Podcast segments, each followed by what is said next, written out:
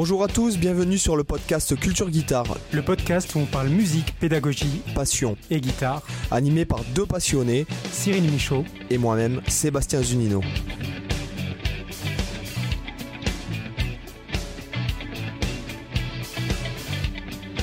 Hola chicos, euh, bienvenidos a todos. ¿Qué tal Cyril?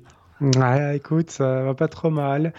Toujours bien quand on débute un podcast. Oui, c'est sûr, c'est sûr, c'est que du bonheur. C'est que du bonheur. Voilà, c'est de la passion. Bon, bah super. Alors, euh, je vais, on va commencer maintenant par le, le, je pense, la lecture des commentaires 5 étoiles euh, et des compliments avec moins d'étoiles, puisqu'on a eu un compliment une étoile, parce que bon, quand tu, euh, le, commentaire traduit en fait la personnalité de la personne, et venant d'une personne comme ça, moi, clairement, c'est un compliment. Même une étoile, tu vois. Voilà. Un truc négatif venant d'un connard, c'est toujours, c'est toujours positif. Tu vois Pas vrai, Cyril? Ouais, je valide. Voilà, tu vois, c'est comme quand tu multiplies moins par plus, quoi, tu vois, ça fait ouais, moins, plus par moins, ça fait moins, mais moins par moins, ça fait plus, quoi. Ouais, Alors là, je veux mettre à l'honneur une personne qui a pris, qui a fait ce qu'il faut faire, c'est-à-dire qui a pris en fait les iPhones de toute sa famille, de, de, sa femme et de ses deux fils, et qui nous a mis un commentaire 5 étoiles avec chacun d'entre eux. Euh, donc je, je, ne vais, je ne sais pas où est son premier commentaire, mais je vais du, du, du, alors en direct du tel de mon fils. Jacobin. Bim, 5 étoiles les gars, et j'ai encore celui de, mon deuxième fils et ma femme. On va passer les 100. Continuez Sab et Cyril, je vous écoute toutes les semaines et je suis souvent celui qui est obligé de courir deux heures pour aller au bout du podcast. Jay, donc ça c'est bien, si on te permet de courir plus loin, euh, c'est ce qu'il faut en fait. C'est toujours se dépasser, toujours euh, aller plus loin que ce qu'on fait, dans, Ouais. que ce soit dans la course à pied, la pratique de la guitare ou dans n'importe quel domaine euh, qui te permet d'exceller. Si c'est dans l'alcool, euh, Carrément. voilà, c'est pas bon quoi. Euh, alors, en di- et en direct du, du tel de mon deuxième fils. Allez, bravo les gars, Jérém. Donc, merci Jérém. hein, voilà. Parfait, merci à toi. Et, euh, et euh, on va mettre, euh, tiens, je vais mettre quand même, parce qu'il n'y a pas de raison, on avait parlé des, des critiques négatives la dernière fois, et je, je dis qu'il n'y a pas de raison qu'on qu'on ne fasse que, que lire les commentaires euh, positifs. Hein, il faut Mhm. bien quand même, on est quand même, vous êtes quand même entre 2 et 3 000 à écouter chaque semaine l'épisode, ce qui est énorme, enfin pour moi, parce que je je, je pensais pas que, que moi je, je me serais estimé heureux, comme je le dis souvent, qu'il y en ait une Mhm. centaine. Alors, de deux L de T, donc euh, bah, déjà ça commence bien, le mec ne sait pas, euh, a, mis un, ps- a mis un pseudonyme, euh, ça m'aurait étonné qu'il mette son vrai nom. Euh, discussion de comptoir. Si tu es passionné de théorie économique capitaliste à la petite semaine et de discussion de comptoir, ce podcast est fait pour toi. Si tu veux entendre parler de guitare, passe ton chemin. Ouais, Eh bon, ben, attends, attends, moi je peux répondre tout de suite. Guitare. Mais voilà, on a parlé de guitare. Non, mais c'est ça, tu vois, c'est que t'as as quand même, on est, je crois qu'on on approche la soixantaine d'épisodes, on a reçu quand même la crème euh, de tout ce qui est, euh, bon, déjà en YouTube guitare, et puis on a reçu quand même des mecs comme Mhm. Patrick Ronda et tout ça. Ouais, c'est clair. Euh, c'est vrai par- qu'on n'avait pas parlé beaucoup guitare. C'est vrai qu'on n'a pas en parlé fait. de beaucoup Ouais. de guitare et, et trucs. Ouais. Et puis après, moi, discussion de comptoir, je sais pas de quoi on parle au comptoir. Donc ça, mon pote, je te, j'imagine que toi tu sais. Donc euh, bah, je t'invite à y retourner et, et à entendre parler de discussion de comptoir. Et faire un petit podcast au comptoir, comme ça on se rendra Voilà, mieux c'est compte. ça, c'est ça. Et en, en parlant guitare au comptoir, évidemment. Bien sûr, sûr. pas. hein. Si Ah ça parle pas non, guitare, bien sûr. pas. Attends, Bien faut- sûr, faut c'est- arrêter, bien hein. sûr. Et puis bon, le capitalisme, j'ai envie de te dire, bon, je suis pas forcément, je sais pas ce que c'est le capitalisme et tout ça. Bon, bref. Cependant, si jamais vous aimez la guitare, il faut, il faut quand même avouer quelque chose, c'est que c'est le capitalisme qui a créé tout ça, l'industrie musicale. Euh, ouais, les vedettes, les grandes stars comme Slash ou Jimmy Page ou tout ça, ils vivent pas euh, dans des petites euh, bicoques euh, modestes, quoi, tu vois. Donc, sûr. Mm, Bon, moi, tu vois, voilà, c'est simplement que tu sois bon, que tu sois contre le capitalisme, ça c'est un fait. Après, je sais pas vraiment où s'arrête et où commence le capitalisme réellement, surtout quand il s'agit de guitare. Mm. guita- Excuse-moi, la guitare, ça vient pas du fin fond de la Russie et des théories, des théories de Karl Marx. Donc, euh, tu vois, c'est un peu, euh, tu vois, c'est un peu à double tranchant, tu vois. Ouais. Sachant C'est que un podcast qui commence fort, je trouve. Gibson. Fender, ce ne sont pas des petites entreprises familiales modestes, quoi. hein. Oui, oui, Euh, oui. euh, le NAMM Show, euh, Los Angeles, euh, New York, ce sont pas des villes, euh, tu vois, rurales modestes, quoi. Donc, euh, est-ce que le capitalisme n'a que du négatif? Ça, je ne sais pas. Voilà. Donc euh, voilà. on, laisse ça aux discussions de comptoir. Voilà, c'est ça. Mais voilà. Et puis bon, moi, les, les discussions de comptoir m'intéressent euh, très peu en fait. Donc euh, aujourd'hui, je vais pas. On va parler guitare. Ah, ouais, on va parler guitare et pratique de guitare. alors c'est un peu, si vous voulez, une puisqu'on a parlé des sujets pour, pour sortir un peu des sujets, des, sujets classiques qu'on peut trouver n'importe où en tapant n'importe quel mot clé sur YouTube. Mhm. Euh, donc c'est un peu aussi une, euh, comment dirais-je, une pré-section lifestyle dans le sens où là ça fait, euh, je pense que ça fait pratiquement trois mois que je médite tous les jours. Mhm. donc et que j'ai appliqué ça forcément puisque tu, tu, tu, tu, tu, te dis pas tiens je médite une demi-heure le matin et puis après je ça ne reste pas j'essaye de mettre ça en application dans la journée notamment euh, faites une expérience. Je sais qu'il y a beaucoup, beaucoup de gens qui nous écoutent en voiture. Euh, je vous invite juste à faire ça quand vous conduisez, c'est-à-dire inspirer au maximum par le nez et après.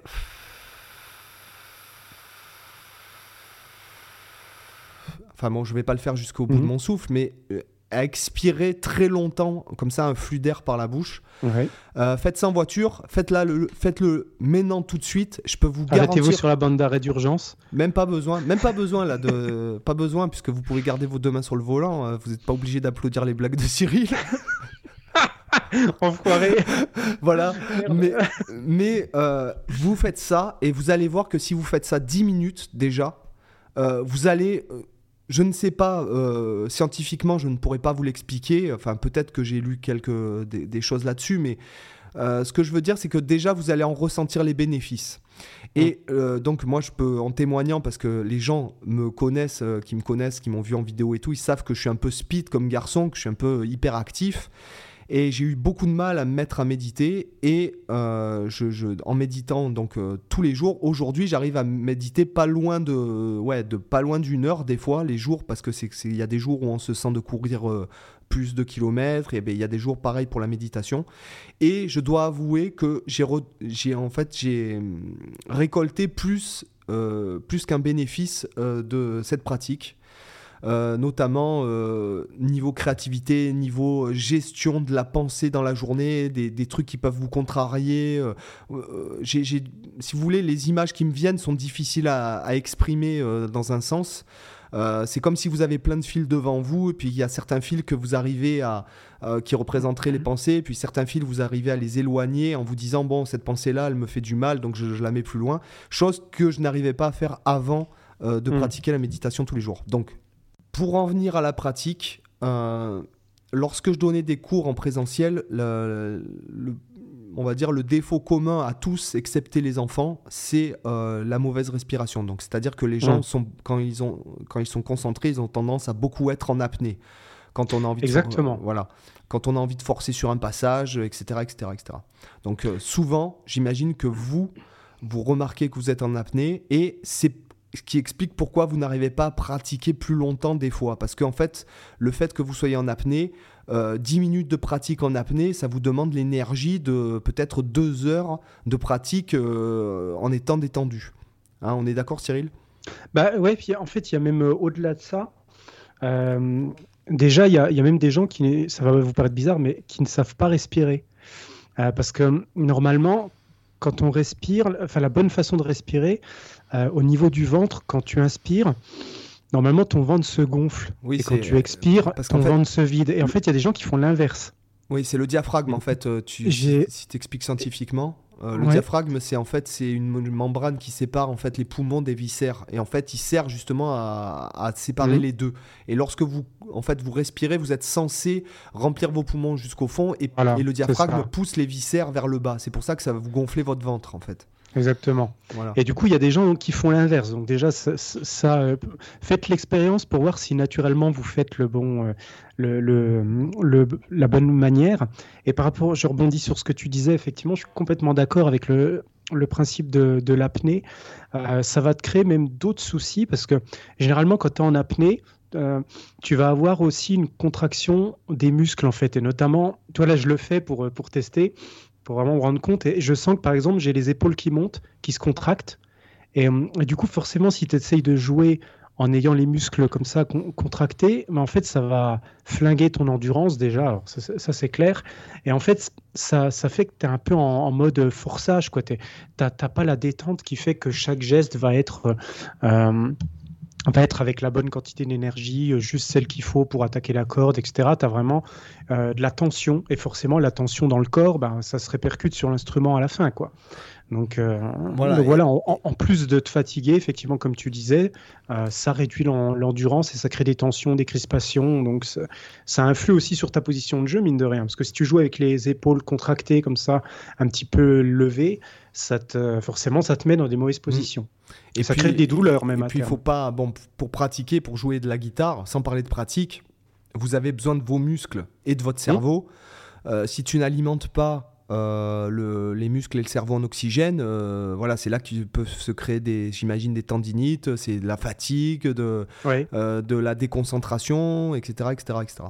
Complètement. Donc, alors, je ne vais pas vous dire de, de pratiquer, comment dirais-je, le fait de, mieux apprendre à respirer, euh, c'est pas, on parle pas de méditation, euh, genre médi bon, pourquoi pas euh, après essayer de rentrer dans une transe quand vous jouez, quand vous pratiquez. on en a déjà parlé de la transe, etc. dans d'autres épisodes.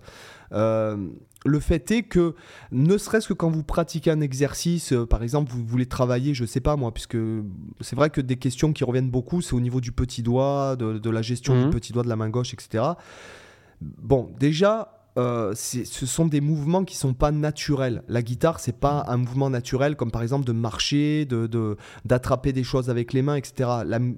Donc en fait, c'est un mouvement contre nature. Donc comme on n'utilise pas énormément le petit doigt, surtout de la main gauche quand on est gaucher, il est effectivement, c'est vrai que lorsqu'on travaille le petit doigt et l'annulaire, par exemple, moi j'aime bien les exercices, euh, l'exercice euh, que je conseillerais aux gens, ce serait tout bêtement de prendre deux frettes, admettons, je sais pas moi, troisième, quatrième case, et faire annulaire petit doigt, annulaire petit doigt, annulaire petit doigt sur chaque corde en fait. Mmh. Voilà. Donc là, si vous faites cet exercice, vous, vous allez ressentir au niveau de la, euh, de, la, de la tranche extérieure de votre main, vous allez sentir que ça va tirer à mort. Et justement, pour que ça tire moins, pour être plus endurant au niveau de ce, genre d'exercice, puisque ce sont des exercices qu'il faut travailler lentement, ça sert à rien de travailler vite ça, parce que vous n'en aurez pas besoin vite. C'est purement digital, c'est purement... Euh, euh, c'est même pas musculaire réellement, c'est euh, c'est quoi de l'assouplissement ou de la gestion de, de, de, mouvement, puisqu'il n'y a pas de muscles dans la main, les premiers muscles apparaissent dans l'avant-bras. Dans il faut que vous oxygénez à mort là. Voilà. Euh, c'est pour éviter les tendinites, pour éviter de, de, de, vous faire mal, etc. C'est il faut oxygéner, oxygéner, oxygéner à mort, quoi. Voilà. Ah, puis même le, simple fait de, tu vois, de, quand tu bosses un truc, de prendre une bonne respiration avant, ça, je trouve que, en tout cas, moi, quand je, le, quand je le fais, je le fais surtout quand je bosse des points techniques, tu vois, de prendre vraiment une bonne respiration pour détendre le corps se sentir bien. Et en fait, ça fait un peu le même effet qu'une sorte d'évacuation, comme si tu tires la chasse d'eau. Désolé pour l'image un peu dégueulasse, mais comme si tu tirais la chasse d'eau et que du coup, ce que tu as fait avant, c'est un peu évacué et tu repars avec le cerveau un peu plus frais pour te concentrer. C'est aussi un, moyen de se concentrer vraiment sur toi, tu vois, de faire un, pas une introspection, mais en tout cas de, voilà, de, de se recentrer sur soi avant vraiment de, de jouer ce que tu as à faire. Et je trouve que, par exemple, notamment, c'est vachement utile quand tu dois jouer des traits difficiles, euh, où vraiment tu galères. Euh, souvent, des fois, moi je l'ai déjà noté parce que ça m'est déjà arrivé, c'est même pas tant la difficulté du, du plan qui va te faire te vautrer, c'est ton cerveau qui, dans sa tête, se dit que c'est difficile et donc il te fait se vautrer même avant même que le truc arrive. Euh, par exemple, tu, vois, je prends un exemple tout con, tu joues un riff, tu sais qu'à un endroit il y a une difficulté où euh, le reste du riff ça passe à l'aise, puis celle-là tu sais que bon là c'est un, peu rude, ça passe pas toujours. Eh ben des fois, tu vas te mettre à stresser quelques notes ou, quelques mesures juste avant ce passage, parce que tu sais que tu approches de plus en plus du, du, truc difficile. Tu vois, un peu comme si tu cours et puis que tu as un mur devant toi et que, en fait, euh, tu cours, tu cours et tu te rapproches du mur, donc tu commences à stresser, tu dis, tu vas te le prendre en pleine gueule. Mais c'est un peu ce même phénomène, et du coup, vu que tu commences à stresser parce que tu sais que la difficulté approche, puis dans ta tête, tu te dis, putain, allez, il y a une chance sur deux que je me foire ben en fait, tu te conditionnes à foirer. Euh, tu, tu, commences à être en position un peu de, de, défense. C'est là où ta respiration, elle commence à partir en vrille. Tu commences à, à, serrer euh, les épaules, à l'élever, à contracter partout, etc. Et à la fin, tu te vautres une fois sur deux. Et c'est pour ça que c'est important, justement, le fait que avant de démarrer quelque chose de, difficile où on, sait qu'on ne le réussit pas tout le temps, de justement détendre le corps en se disant que euh, voilà, on se met pas en danger, parce que c'est un peu comme une sorte d'instinct de survie. Tu vois, tu as un truc, euh, euh, une difficulté, ben, tu as le corps qui se met en mode défensif, etc. Euh, et, voilà, donc c'est pour ça que je trouve que notamment avant de travailler, il est très rapide. C'est important de vraiment respirer et sentir que on détend les épaules, sentir qu'on on est, on est bien sur son siège, on est bien avec son instrument, et, après vraiment y aller. De, toute façon, il n'y a pas de mystère. Hein. Moi, je trouve que les problèmes techniques, bah, souvent, il faut, faut, revenir au, euh, aux fondamentaux en fait. Euh, je dis pas que ça résout toujours tout, parce qu'il y, a des trucs des fois où c'est juste vraiment faut bosser quoi. Mais euh, souvent quand même, tu te rends compte qu'il y a des choses que tu peux améliorer juste en revenant à des fondamentaux comme ça, de, bien respirer, de détendre le corps, de bien te placer. Voilà, c'est des choses de base. Ça, peut. Alors, comme tu dis, c'est vachement intéressant. C'est-à-dire que le fait de bien respirer, ça vous évite. En fait, ça vous diminue le stress en vérité. Voilà. Oui. Et le fait est que, euh, euh, comme tu dis, le fait de, des fois, en, revenant à des fondamentaux, parce que là, on ne parle pas des fondamentaux euh, techniques, c'est-à-dire inhérents à l'instrument, etc. Parce que là, mmh. c'est carrément vital. Le fait est que tu. comment dirais-je Oh, euh, tu, tu, euh, le fait de, gérer le stress, etc., etc., c'est, euh, enfin, comment dirais-je j'ai, du mal à exprimer ce que j'ai envie de dire. Alors, on revient même à des fondamentaux physiologiques, quoi. Ouais, voilà, c'est ça. Ça va au-delà de la guitare. Voilà, c'est que même pour, par exemple, le track, quand par exemple, bon, on va faire un épisode sur le, la gestion du track pour les concerts, etc. Euh, qui y a des gens qui sont tétanisés. Moi, il je, y a mm. un, espagnol youtubeur avec qui je discute, qui est guitariste aussi. Il m'a dit que lui, faire un live, c'est impossible pour lui parce qu'il est, alors qu'il joue hyper bien, quoi. Hein. Euh, mm. Il s'appelle Enrique. Euh, donc le truc, c'est que il, joue super bien, mais il est impossible. Il, il perd ses moyens, c'est-à-dire il joue à 10% parce que justement il n'arrive pas à gérer le track. Et la gestion du track, euh, ça se fait euh, vachement par la respiration aussi. Euh, mm. le, fait de, mieux respirer, c'est bête à dire, mais il y a des choses dont on ne se rend pas compte. C'est par exemple, bon, moi j'ai eu du mal à accrocher avec la méditation, mais en fait la méditation, c'est quoi? C'est apprendre à réellement bien respirer. et si tu veux, il y a, il y a un truc, c'est que tu te rends pas compte à quel point c'est bon de respirer en vérité. Et le fait de pratiquer la méditation, la respiration euh, telle que je vous l'ai montré, euh, enfin tel que l'exercice que je vous ai donné au tout début, euh, ça vous aide à vous rendre compte à quel point une bonne bouffée de, d'air. Bon, si vous habitez en plein centre d'une, mégapole, c'est un peu, euh, c'est un peu euh, paradoxal, mais euh, une bonne bouffée d'oxygène, c'est vraiment extrêmement bon, quoi, en fait. Mm. Et, et, donc, dans la pratique, pour en revenir à la pratique, je me suis amusé. Donc, bon, moi, je pratique tous les jours différentes choses. Et je me suis amusé à faire ça, mais en pratiquant. Et honnêtement, euh, on en voit les bénéfices euh, directement, notamment, euh, bon, moi qui, travaille quand même pas mal les extensions, donc c'est vrai que je travaille, bon, moi je peux écarter vachement les doigts, donc je me sers de ça, de ce. de, comment dirais-je, de ce don, on va dire, entre guillemets, de la nature qui, qui fait que j'écarte les doigts, donc pour le mettre en application dans le jeu. Et, et avant, quand je pratiquais les, les extensions comme ça, j'avais souvent des, des, courbatures. Euh, j'avais la main un peu en ciment euh, le lendemain, enfin, ou dans la journée, etc. Ou notamment, surtout quand j'arrêtais de, de, pratiquer, par, par, exemple, quand je prends l'avion, que je, je pars 2-3 jours, que je ne peux pas pratiquer pendant 2-3 jours. Euh, j'avais la main un peu en ciment, quoi. Je sentais, je me dis, ah ouais, bah, le fait d'avoir arrêté de pratiquer, tu sens que quand même tes, tes, tes, ligaments et tes, euh, et tes tendons, ils en avaient besoin d'une pause. Et le fait de travailler en respirant beaucoup plus, eh ben, on, en retient, on, déjà on est beaucoup moins fatigué après au niveau de la main, et puis en plus, euh, le temps n'est plus le même. C'est-à-dire que euh, avant de pratiquer 15 minutes un truc, ben là maintenant j'ai l'impression que c'est une minute parce que tu respires bien. Mm. parce qu'il y a cette dimension temporelle aussi qui change. La façon de te placer sur le beat, par exemple, là j'ai fait, bon là j'ai fait deux albums pour Chillop là au début janvier. J'ai fait ça pendant tout le, processus d'enregistrement. Et ben c'est bête, mais tu satures beaucoup moins vite, tu es beaucoup mm. plus créatif tu euh, prends beaucoup plus de recul, tu prends plus de temps sur des choses euh, qui, t'auraient énervé auparavant, par exemple euh, du mixage, enfin, ou des, trucs qui te saoulent d'habitude. Tu, tu, as un recul qui est plus le même. Et honnêtement, je crois que bon, bon c'est le 11e et 12e album que je fais de, ce truc-là, de ce projet-là. Et ben, ce sont les deux meilleurs que j'ai fait, je pense, de ce projet-là. Donc, mmh même niveau idée, créativité, euh, j'ai pas forcément pris euh, des, Tu pourrais me dire oui, c'est parce qu'il y avait les fêtes de Noël, tu as peut-être bougé dans ta famille, etc. Pendant cinq jours, t'as pas pratiqué. Non, euh, c'est pas ça, je pense. C'est vraiment parce que j'ai alimenté mon cerveau en oxygène. Voilà, c'est vraiment, je, suis sûr et certain que c'est ça. t'as qu'à voir quand t'as le nez bouché, que t'as un rhume, ça te casse les pieds, t'es énervé, ça te saoule, tu vois, parce que tu, mmh. tu respires pas bien.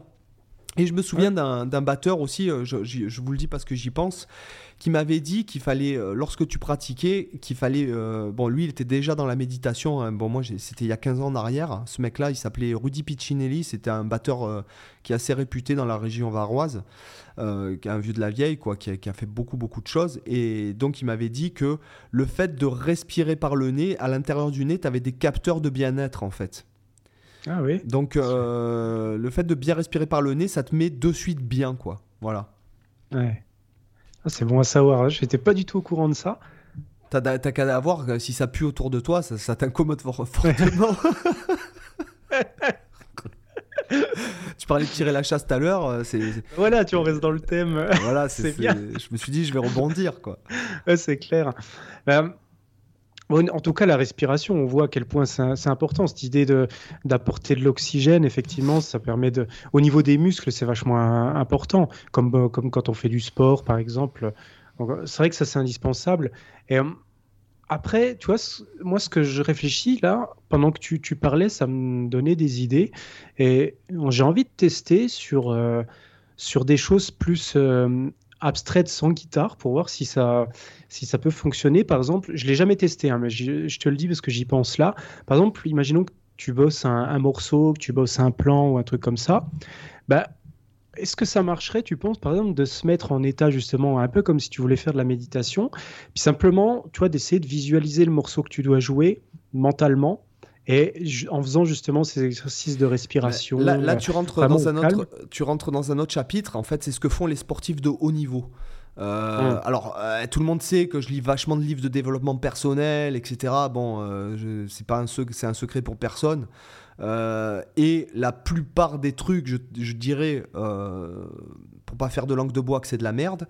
Hum la plupart, c'est-à-dire, bon, euh, moi, il y a des trucs, quand je lis des fois des trucs que dit Tony Robbins dans, son, dans son pavé, là, Le pouvoir illimité, que j'ai lu deux fois parce que je suis tombé sur des. J'ai rencontré des gens qui m'ont dit Ah, ben non, c'est génial, t'as pas. machin. Et puis en fait, euh, non, ça confirme bien. Euh, moi qui ai rencontré, excuse-moi, des, vrais toxicomanes, enfin, du moins des anciens toxicomanes, je peux te dire que d'arrêter l'héroïne, non, c'est pas. Il suffit pas juste de vouloir. Et c'est déjà, t'as peut-être une personne sur dix qui va arriver à décrocher parce qu'elle aura une volonté ou des ou du moins un mmh. objectif. Euh, ce sont des choses qui sont tellement puissantes qu'on ne peut pas euh, arrêter comme ça. Sauf si on se fait accompagner, sauf s'il y a tout un, processus et tout. Et moi, quand je vois un mec qui dit ah ouais, mais moi, juste en lui parlant, j'ai réussi à lui faire arrêter, moi, je, moi, mmh. je, vais, au, je vais au raccourci, je dis bon, là, c'est de la connerie, quoi. Euh, mais le fait est que toi, là, tu parles en fait de visualiser, c'est ce que la plupart des mecs dans le développement personnel, ils te disent de faire, c'est-à-dire de visualiser des trucs, euh, tes objectifs, machin et tout. C'est une évidence, quoi. C'est une évidence que de visualiser quelque chose qui va te rendre heureux, qui va te faire, en fait, au niveau du cerveau, qui va dégager, euh, il me semble, de... Euh, quelle est l'hormone C'est pas la sérotonine? Attends, est-ce que c'est la sérotonine? Alors là, l'hormone qui te fait du bien, je serais, je serais Ah non, c'est les endorphines. Oui, les endorphines, mais il y, y, en a une qui a un nom particulier, je sais plus laquelle c'est, enfin peu importe. Je sais plus. Le fait de visualiser quelque chose, c'est bête à dire, mais par exemple, tu prends l'exemple de Glenn Gould, hein, moi qui, qui adore Glenn Gould, donc pour ceux qui ne le savent pas, Glenn Gould, c'est le, l'interprète. c'est la dopamine, au fait, ce que tu cherches. Ah, c'est la dopamine, voilà, exactement, ouais. Donc, euh, Glenn Gould, c'est une personne qui, euh, c'est la personne qui, c'est l'interprète de Bach, de Jean-Sébastien Bach, le plus connu, et c'est celui qui l'a fait connaître de qu'il a fait connaître pendant le, le, du moins au 19e siècle réellement. S'il est si populaire aujourd'hui, Jean-Sébastien Bach, c'est grâce à Glenn Gould. Et en fait, Glenn Gould disait qu'il pratiquait très peu le piano et que la plupart du temps, il pratiquait dans sa tête. Mm. Voilà. Donc c'est comme ce que font les sportifs de haut niveau parce que tous ils sont très bons. Après, quand, quand ça fait 30 ans que tu fais d'un instrument ou que ça fait 30 ans que tu fais d'un sport, que tu excelles dans ton truc, c'est, euh, je pense que 60% de, de, ta vie, en, tout cas de, des grands, ça vient du mental quoi. Euh, tu, mm. Par exemple, tu prends Cristiano Ronaldo, qui est euh, considéré comme le meilleur de joueur de foot euh, au monde actuellement. mentalement, il, est, il y a une confiance en lui, il y a un truc qui lui donne des pouvoirs finalement, parce qu'il y croit vraiment. Mm. c'est comme les gens qui ont une, une foi extrême, que ce soit dans leur travail, que ce soit dans leur capacité, ou que ce soit même en Dieu, ça leur donne des ailes aux gens la mhm. foi. Donc euh, je pense que de toute façon, toutes, toutes ces choses-là, et il y a un livre que j'ai mis sur ma liste, euh, donc qui, c'est la préparation des... Euh, c'est un, un, mec qui, qui, est préparateur sportif, justement, mental, et qui, en fait, a écrit un bouquin, donc je, l'ai noté dans, mon, dans, dans, ma liste de trucs à acheter. donc effectivement, tous les grands sportifs le font, si tu veux, se préparent mentalement en visualisant euh, les choses et en répétant dans leur tête. Euh, voilà. Si Glenn Good le mmh. fait, euh, voilà. Après, autre chose, petite parenthèse pendant que j'y pense, beaucoup de musiciens très connus méditent, comme Brad Meldo. Je vais pas parler de John McLaughlin, ça semble tellement évident quand tu vois Shakti, etc. Il y a Steve Vai aussi, puisque j'ai réécouté vachement mmh. Steve Vai ces derniers temps. J'ai regardé son vlog qui est très intéressant, Alien Guitar Secrets. Euh, vous pouvez aller le voir sur sa chaîne YouTube. C'est vachement intéressant ce qu'il dit. Euh, il, il, parle de méditation à un moment donné. Tous ces mecs-là, par exemple les mecs comme Jimmy Page, aussi sont des gens qui méditent, c'est des gens qui sont un peu mystiques, même les Beatles, mmh. euh, tu vois, puisqu'ils ont eu leur période un peu, un peu, ouais, un peu, comment dirais-je, un peu mystique. Euh, donc il y a pas, c'est pas un secret non plus, quoi. Tu vois, c'est pas. Euh, bah, après le côté, euh, le côté mental, de toute façon, c'est clair. Là, ce que je pense, ce que je disais, c'était surtout vraiment mixer cet aspect-là avec le côté respiration, parce que c'est vrai que moi j'ai déjà fait ces choses-là de visualiser, notamment ça marche bien encore une fois quand tu dois aborder un, plan difficile. des fois le fait de le visualiser sans être sur l'instrument, ça évite justement le problème que je disais tout à l'heure d'être, tu vois, d'avoir ce stress. Parce que le stress, il, existe aussi parce qu'on est physiquement sur l'instrument et qu'on est concrètement en train de jouer le truc. Que si tu es en train de le visualiser, tu pas de raison de stresser en fait, parce que tu n'es pas en train de faire l'action directement sur l'instrument. Mais après, j'ai jamais fait ça en, en, prenant en compte, par exemple, ma respiration. Tu vois, j'ai toujours juste visualisé, mais euh, en me concentrant là-dessus, mais j'ai jamais prêté attention au côté respiration pendant que je faisais cette action. Puis là de justement ce que tu parlais, ça me faisait penser au fait de cumuler les deux ensemble, mmh, mmh. un peu comme si tu méditais, mais que tu méditais focalisé sur la guitare, tu vois.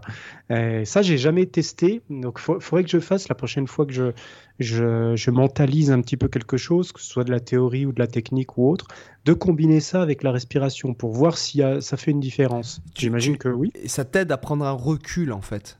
L'enjeu, mmh. si tu veux, l'enjeu quand tu fais ça, Bon, après, ça tout dépend de ton niveau. Je, bon, si tu joues Wonderwall, euh, bon, euh, t'as pas besoin. Enfin, je, je, parle de dépassement. C'est pas que je, critique pas Wonderwall ou les, choses basiques. C'est au contraire, si par exemple tu es en studio, que tu dois enregistrer, euh, faire des, prises parfaites, comme je, par exemple, ce matin, j'ai enregistré un arpège à 60 à la noire. Mmh. Ben putain, j'ai galéré ma race, quoi. Tu vois, j'ai dû, j'ai dû mettre le clip, arrêter d'enregistrer Mettre, mmh. Pourtant, c'est rien, c'est des noirs en arpège à 60.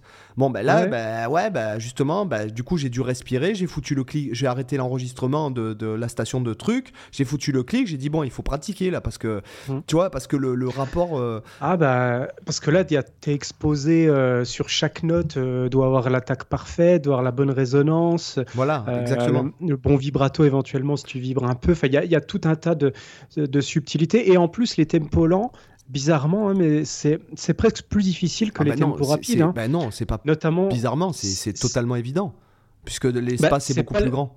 Oui, mais c'est pas les mêmes difficultés parce que les tempos rapides ont des difficultés différentes. Les deux sont difficiles sur des points euh, différents.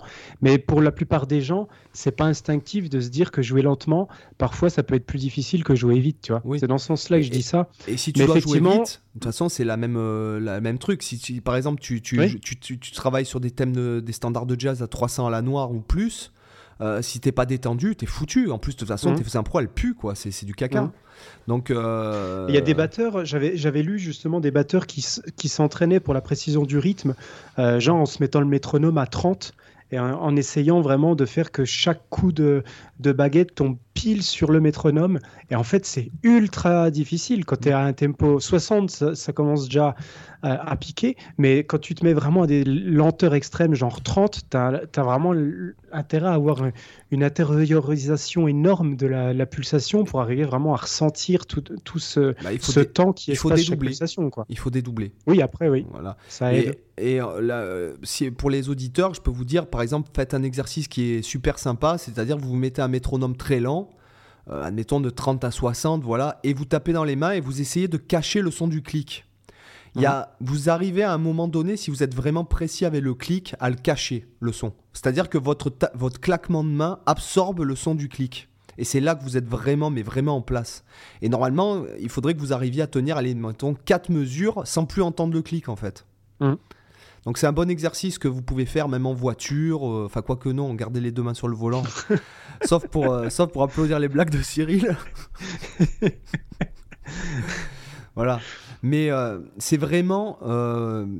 c'est vraiment... voilà, c'est tout, tout doit être dans la déconstruction, qu'on soit dans un tempo très lent ou tempo très rapide. Voilà. Et quand on parle de visualiser, bon, c'est pas que je. Bon, voilà, comme je vous disais, c'est pas parce qu'on joue pas quelque chose de compliqué que ça demande pas forcément de la concentration. Mais quand on veut être un peu dans le dépassement, euh, euh, aller un peu au-delà de ses limites, notamment quand on parle de, de rapidité, et puis encore, je parle de rapidité. Euh, euh, concrète, c'est-à-dire euh, jouer des triples croches euh, à un tempo donné et pas jouer le plus vite possible sur n'importe quel tempo, comme fait Slayer par exemple, tu vois, c'est as fast as possible à droite, as fast as possible à gauche, quoi. en espérant que ça passe. Avec deux bières, ça passe mieux qu'avec trois. Mais tu vois, le, ce que je veux dire, c'est que lorsqu'on veut un petit peu se dépasser, on est obligé d'aller chercher dans, dans, des choses qui sont, qui sont différentes, qui sont pas juste physiques. Voilà. C'est mental, c'est euh, voilà comme tu disais le fait de, de, de, se préparer psychologiquement à la difficulté, le fait de du coup de pas tomber nez à nez avec la difficulté et puis le fait de l'anticiper peut-être plus avant encore, tu vois. Mmh. Tu vois ce que je veux dire? Après, ce qui, ce qui pourrait être intéressant peut-être c'est c'est discuter d'un aspect qui est quand tu es en situation de jeu concrète et que tu prends conscience toi que ta respiration est foireuse, euh, arriver à se remettre pendant que es en train de jouer, parce que là, tu, on parle de contexte assez, assez simple, là, tu es genre en, en condition euh, où tu pratiques, donc tu peux t'arrêter, tu peux tu peux t'organiser comme tu veux, euh, en, phase technique, etc. Mais quand tu es dans une situation réelle où tu joues, que ce soit en groupe ou comme tu disais, quand tu es en train d'enregistrer un morceau, quand tu es en train de, euh, je sais pas, répéter en groupe, quand tu es en train de, de, de, faire un cours, par exemple, toutes des situations où tu n'as pas le luxe de dire attends non je m'arrête je respire à nouveau bien et je repars. Pardon, excuse-moi. Euh, j'ai voulu faire un, hommage à notre cochon, notre cochon suédois, mais euh, bon, je l'ai fait différent avec un autre orifice. excusez-moi. Petite intervention nasale. Voilà, c'est ça. Est-ce que tu as bien respiré? Est-ce que tu respires mieux maintenant? Justement, voilà, justement, ça m'empêchait de bien respirer par le nez. Donc je me suis dit, je vais éradiquer le problème à la, à la source. Quoi. À la source. Donc, Du coup, ben voilà, tu vois, quand, tu es dans une situation comme ça. Comment tu fais en live? Voilà, en fait, c'est des questions intéressantes qu'on peut aborder aussi. C'est reprendre le contrôle, en fait. Parce que prendre le contrôle au début et se mettre dans la situation, ok, parce que tu n'as pas commencé, mais à un moment donné, quand tu es en plein milieu de ton morceau, tu n'as pas le luxe de t'arrêter, de te dire attendez les gars, euh, là, il faut que je respire un coup et on repart. Tu, fais un peu, bah, je pense que tu pourrais faire comme euh, par exemple Lingui même si, mets-toi à la place d'Ingui, si jamais il lui arrivait ça en plein live. Un petit high kick, et après tu te, tu, te, tu te mets un doigt sur une narine et tu souffles par l'autre. en live, ça fait bien. Voilà. Et, tu pries pour pas que ça atterrisse sur le public, quoi. J'ai déjà remarqué un truc, quand Malmsteen se foire un peu, il va te faire euh, très souvent le, slide à l'octave. C'est-à-dire, il te fait sa note, il te la tient avec un gros vibrato, il te fait un slide une octave au-dessus. Je, me souviens dans son dans son live, euh, euh, parce que j'ai le DVD de son live avec l'orchestre symphonique. Euh, du Japon. Et du coup. D'ailleurs, il a le style, hein, putain, franchement. Avec ah le fut en cuir et, rentré dans les Santiago. Et puis quand il écarte les jambes et tout, là, avec le mec de ah l'orchestre symphonique, ils hallucinent, ils se disent putain, mais qu'est-ce qu'on fout là, quoi. Heureusement qu'on est payé. putain. On vient pour le cacher. mais, mais du coup, tu vois, il y a un moment donné, je crois que c'est sur Trilogie. Euh, c'est le morceau Trilogie. En fait, sur le début, je crois, il me semble que c'est ce morceau, euh, il se foire euh, parce qu'en fait, tu vois, c'est, il fait typiquement le Malmsteen de base. C'est-à-dire que c'est déjà rapide, mais il veut aller encore plus vite que le, tempo qui est déjà rapide. Tu vois. Donc en fait, il, envoie comme un boulet. Et à un moment donné, tu entends qu'il est plus calé avec l'orchestre. Euh, et du coup, en fait, il fait sa fameuse technique là où tu vois, il regarde l'orchestre comme ça, il reste sur sa note. Il fait vous êtes pas en place, les gars. c'est ça. vous êtes trop lent. Et du coup, il te fait sa technique euh, slide octave gros vibrato de bâtard et après il repart dans son il repart sur le temps de la mesure suivante. Mais ça me fait marrer parce que souvent quand il est en difficulté il te fait ce truc là mais après ça passe crème avec lui bah, avec lui ça, même quand il fait un pain ça passe crème je trouve. Euh, non mais c'est clair. C'est d'ailleurs quand au répète il y a eu euh, je sais pas si t'as vu la vidéo des répètes de ce truc là à un moment donné il y a un chef d'orchestre qui arrête qui dit non non mais là ça va pas le triangle là tu dois pas jouer. Ah non c'est Ngui avec ses, ses bagues ses, ses, ses gourmettes en or Putain, enlève tes gourmettes, quoi. J'ai l'impression que c'est un triangle. Excellent. Oh putain. Ah, faut que je regarde. Euh, faut que je regarde ça. T'as chopé ça où sur Non, non, c'est une connerie. C'est une bullshit là. C'est une grosse ah bullshit que je viens d'inventer là. Ok, ok. Non, parce que je pensais qu'il y avait des making of euh, du truc, euh, parce que ça aurait été possible. Hein. Oui. Mais, mais ouais, non, mais c'est clair que que Smalustine, c'est quand même. Euh, il, se rattrape sur. Euh, il pourrait te prouter dans le micro que ça passerait. En fait, ouais, non, mais c'est, enfin, c'est le perso, enfin voilà, c'est, justement, on en est, euh, là, on pourrait même écrire un bouquin de, de développement personnel, c'est comment devenir un dieu comme Ingui Malmsteen, quoi, tu vois, mhm. parce qu'en en fait, en fait, quand tu crois en toi, il y a plus d'erreur, quoi. Tu comprends ce que je veux dire, c'est que justement, si jamais, par exemple, prenons l'exemple euh, Ingui, s'il fait un pain, il va pas s'arrêter en disant oh, putain, j'ai fait un pain. Non, il se rattrape, mm. il, en fait quelque chose, de, il le transforme en un non-pain. Euh, c'est quand et souvent quand je quand je fais un pain, moi, dans, dans quand je fais une impro ou quoi, je, bah, je, le refais derrière pour plus que ça soit un pain. Et limite, ah tu te sers de ce pain-là pour euh, broder quelque chose de nouveau. Enfin, tu vois. Ah enfin. Sinon, ça sent le sapin. Putain, ah, c'est beau. Bande d'arrêt d'urgence, mesdames et messieurs. J'applaudis. ah, merci. Ah, je suis fier là. Ah ouais, tu peux, tu peux, tu peux, tu peux. Je pense que un, des mecs qui nous écoute en courant, je pense qu'il a dû se trébucher dessus. voilà un tendon d'Achille, voilà. ouais, c'est clair. Donc, euh, euh, non, mais enfin, tout ça pour dire que oui, effectivement, euh, D'ailleurs, t'as qu'à voir les mouvements. Bon, prenons par exemple, bon, arrêtons de déconner, mais prenons les mouvements de Malmsteen. Il n'y a pas plus mhm. détendu, quoi. Il y a mhm. pas quand tu vois ses, ses mains, euh, sa main droite, quoi. Euh, c'est, pour moi, c'est la meilleure main droite qui soit, quoi. Je veux dire, tu vois que c'est parfait euh, le, dans l'attaque, dans dans la position, dans la décontraction, voilà. Alors à l'inverse, mhm. par exemple, quand tu regardes des mains droites, de qui on pourrait parler? Quand on. Bon, sans parler de l'inverse, mais par exemple, parlons de, John McLaughlin, moi qui n'étais pas vraiment fan pendant des années, puis qui, depuis que je suis plus vieux, je, je suis plus fan. Donc j'imagine que peut-être ça, ça, va avec une certaine maturité d'esprit. ou mhm. euh, Tu vois, les, par exemple, les mouvements de McLaughlin à la main droite, euh, tu vois que c'est quand même. Parce qu'il joue vraiment à une vitesse hallucinante en aller-retour. Je trouve vraiment qu'il est. C'est un des plus balèzes en aller-retour. c'est hyper décontracté, quoi. À l'inverse, par mhm. exemple, si vous regardez Greg O, la main droite de Grégo, elle est vachement euh, bloquée. Alors après, bon, Grégo, ça reste quand même monstrueux, hein, c'est pas ça, mais, mais sa main droite est plus est moins souple qu'un Ingui Steam par exemple. Mhm. Voilà. t'as Paul euh, Gilbert aussi que, euh, j'aime, je trouve que le mouvement qu'il a au niveau de sa main droite aussi est vachement, enfin il y a vachement de fluidité, il y a euh, j'adore le geste, euh, vraiment quand tu regardes sa main droite jouer, j'adore le, geste qu'il a, est vraiment ouais, super fluide, super agréable à voir. Je sais plus quel guitariste qui parlait de ça. Euh, il me semble que c'était Pascal Vignier qu'on avait parlé dans une vidéo où il disait que c'est important aussi la beauté du geste quand tu joues et de, voir que la, beauté du geste à la main gauche et à la main droite, que quand vraiment les gestes sont beaux, euh, bah, souvent le son va être en corrélation aussi, ça va être aussi beau à écouter. Je suis hmm. assez d'accord avec ça. C'est vrai. c'est vrai. C'est vrai, c'est vrai que c'est en plus euh, bon, on, il va venir. Alors je sais pas quand parce qu'on a du mal à la. C'est vrai qu'on nous demande, il y a Laurent Rousseau, on l'a déjà invité. Euh, on va avoir bon bah, Pascal Vignier aussi, tout ça, on va les avoir. Mais après, ce qui est dur, c'est de faire coïncider. Il y a Kenny Serran aussi. Euh, c'est dur de faire coïncider les, emplois du temps des fois.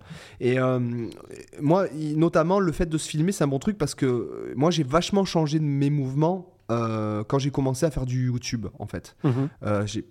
il y a beaucoup de mouvements que j'ai corrigés, quoi. notamment la main droite. Voilà. Mhm. Ouais. parce que c'est un peu comme le fait de travailler devant un miroir. Ou, c'est vrai que le fait de s'écouter, de, alors à la fois de se filmer, mais aussi de s'enregistrer. Euh, j'avais une collègue au conservatoire euh, qui enseignait le violon, euh, qui a un niveau démentiel et qui faisait systématiquement tous les jours où elle bossait, elle enregistrait toute sa séance de travail, puis après elle réécoutait tout oh, en, en, ayant vraiment l'esprit critique sur chaque défaut qu'elle faisait, etc. Et après, bon, tu vois, elle, a un niveau démentiel, donc ça, ça, ça fonctionne aussi, ce, ce genre de choses. mais c'est vrai que c'est c'est un peu ingrat aussi. C'est une tâche qu'on n'a pas forcément l'envie de faire toujours, euh, parce que forcément, ça met, ça, ment pas quoi. la vidéo et l'audio, ça met tout de suite le doigt sur euh, tous tes défauts, etc. C'est pour ça que c'est que hum, c'est souvent un peu désagréable de se réécouter. Euh, tu vois, quand, tu enregistres un morceau, tout ça, t'as pas forcément des fois l'envie de te réécouter. Ce que tu dis, en fait, tu toi, tu vois que toi, les gens, ils vont voir les trucs qui leur plaisent, puis toi, tu vois que les trucs qui vont pas systématiquement, tu vois. Des fois, c'est pas mal de prendre du recul vis-à-vis de ça aussi. Mm. Euh, je, pense, parce que de pas forcément chercher. Euh, euh, effectivement, quand tu cherches as, une critique de toi-même, c'est pour t'améliorer, mais il faut pas ne faire que ça, quoi. Enfin, ouais. Euh, bah, après, il faut accepter. Tu vois, le... quand, quand j'étudiais la composition, il y a un de mes profs qui m'avait dit une phrase parce que euh, j'avais déjà parlé, mais j'ai un... moi je suis très très perfectionniste, mais à un niveau où des fois ça peut être bloquant. Et lui, il m'avait dit qu'il avait eu aussi un peu ce type de souci, mais qu'il m'expliquait que ça a été mieux le jour où il a accepté. Euh, il, a, il a pensé comme ça une phrase qui est d'accepter. Attends, comment il m'avait dit ça? Euh, en gros, faut accepter le. C'était pas exactement cette phrase, mais faut accepter le, niveau le plus parfait que tu es capable de faire à un instant donné. Ce serait que dans l'absolu, tu peux toujours faire plus parfait. Mais en gros, faut en gros à un moment donné lâcher prise puis accepter le maximum de perfection que tu es capable de faire à cette période de ta vie. Et après, voilà, on te dire que c'est sur les projets suivants que tu augmenteras le niveau de perfection. Et puis voilà, et, ça sert à rien de, de, de, se comparer euh, à des gens qui, qui n'ont pas le même le passé, qui n'ont pas le même euh, vécu, qui n'ont pas les mêmes doigts, qui n'ont pas les mêmes muscles, qui n'ont pas le même mmh. cerveau. Euh, moi, je, suis un peu en pré-section lifestyle encore une fois, parce que c'est vrai qu'en ce moment, je réécoute beaucoup Steve Vai et je, je réécoute notamment euh, les albums que j'ai retranscrits. Euh, enfin, moi, quand j'étais adolescent, je passais mes journées entières à retranscrire des morceaux de Steve Vai, quoi. Notamment de Passion and Warfare, euh, Passion and Warfare, Sex and Religion et Alien Love Secrets. Et un petit mhm. peu de Fire Garden. Et après, j'ai un peu décroché, je suis parti plus dans les, dans les trucs un peu genre fusion. Aujourd'hui, quand je réécoute, avec mes oreilles qui ont 20 ans de plus, même 25 ans de plus, on va dire, pratiquement, j'écoute plus forcément. Comment dirais-je? J'écoute plus forcément. Ce qui me fascine aujourd'hui, c'est pas ce qui me fascinait quand j'avais 15 ans. Ce qui me fascine hmm. aujourd'hui, c'est toutes les petites choses qu'on n'entend pas forcément au prime abord, en fait. Tous les petits arrangements, tous les, secondes, troisième, quatrième, cinquième guitares qui jouent la même chose ou qui sont panées, ou euh, euh, une guitare qui est là, qui, que tu n'avais pas entendu quand tu avais 15 ans, alors que tu as écouté 150 fois l'album. Et euh, si tu veux, qui, une petite une guitare qui fait par exemple un effet voilà.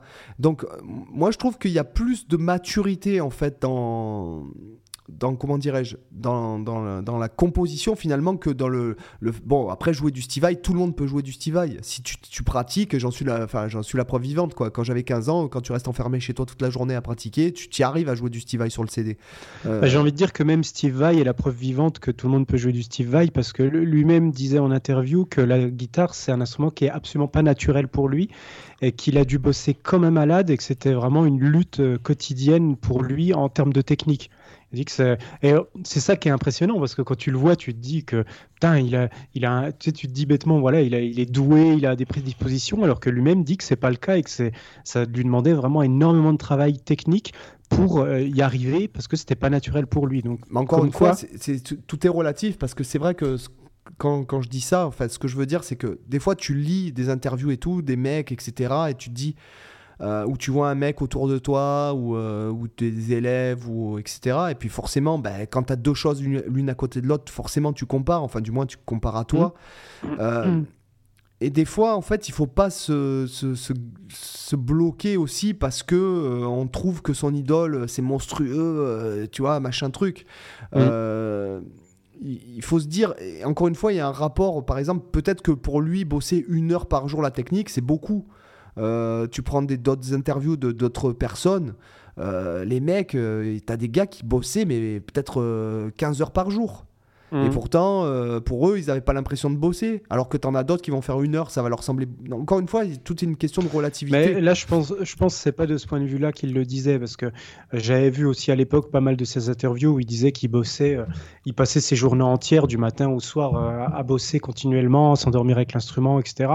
Mais, mais là, ce qu'il disait, c'est que vraiment, l'instrument, c'est c'est ouais, c'est un instrument qui a priori, de, comme il le, le dit, ne serait pas fait pour lui parce que voilà, pour, au niveau de, peut-être des gestes, etc., c'est pas naturel. C'est pas le fait de bosser la technique, c'est vraiment le fait que pour lui, a priori, jouer de la guitare, c'était difficile. Tu vois, il a vraiment dû bosser, alors que pour d'autres, c'est presque facile, tu vois, immédiatement, tout, tout est naturel, tout tombe sous les doigts facilement. Et a priori, là, il expliquait que pour lui, c'était pas ce cas-là, en tout cas. Et en, tout cas, il en a fait une force, puisque quand tu le vois sur scène, oui.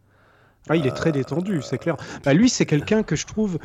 C'est pour ça, tu vois, quand on en discutait en off, je suis pas un grand fan de la musique de Steve Vai, mais par contre, j'adore regarder Steve Vai en concert. Euh, c'est un dieu. D'ailleurs, et en fait, quand tu le vois, c'est un mec où c'est super agréable de le voir jouer parce qu'en fait, tu as l'impression que le moindre geste est parfait, contrôlé. En fait, tu as l'impression qu'il est en qui bouge vite en bougeant lentement. Je sais pas, il y a un effet un peu à la Matrix. il y a un effet un peu à la Matrix quand il joue.